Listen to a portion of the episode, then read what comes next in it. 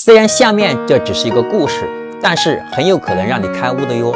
真正了解什么是管理思维。一九五二年七月四号清晨，加利福尼亚海岸下起了浓雾，在海岸以西二十一里的一个岛上，一个四十三岁的女性准备从太平洋游向加州海岸。那天早上雾很大，海水冻得她身体发麻，她几乎看不到护送她的船。时间一个小时一个小时的过去，千千万万人。在电视上看着他，有几次鲨鱼靠近他，被人开枪吓跑了。十五个小时以后，他又累又冻得发麻，他知道自己不能再游了，就叫人拉他上船。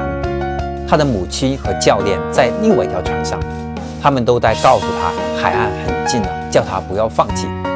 但他朝着海岸望去，除了浓雾，什么也看不到。人们拉他上船的时候，离加州海岸只有半英里。后来他说，令他半途而废的不是疲劳，也不是寒冷，而是因为他在浓雾中看不到目标。这个故事告诉我们，一个目标具备最基本的条件是让让人们能够看得见、够得着。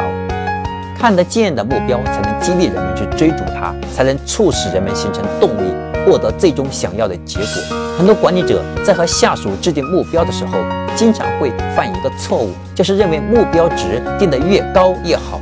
他们认为目标值定的高了，即便员工只完成了百分之八十，也能超出自己的预期。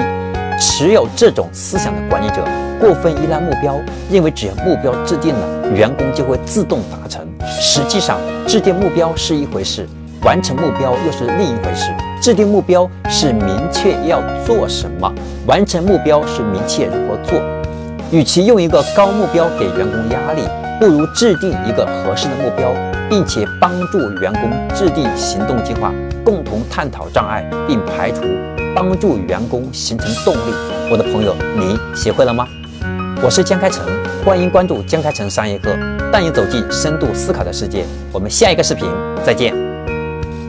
点加号，点红心，点箭头。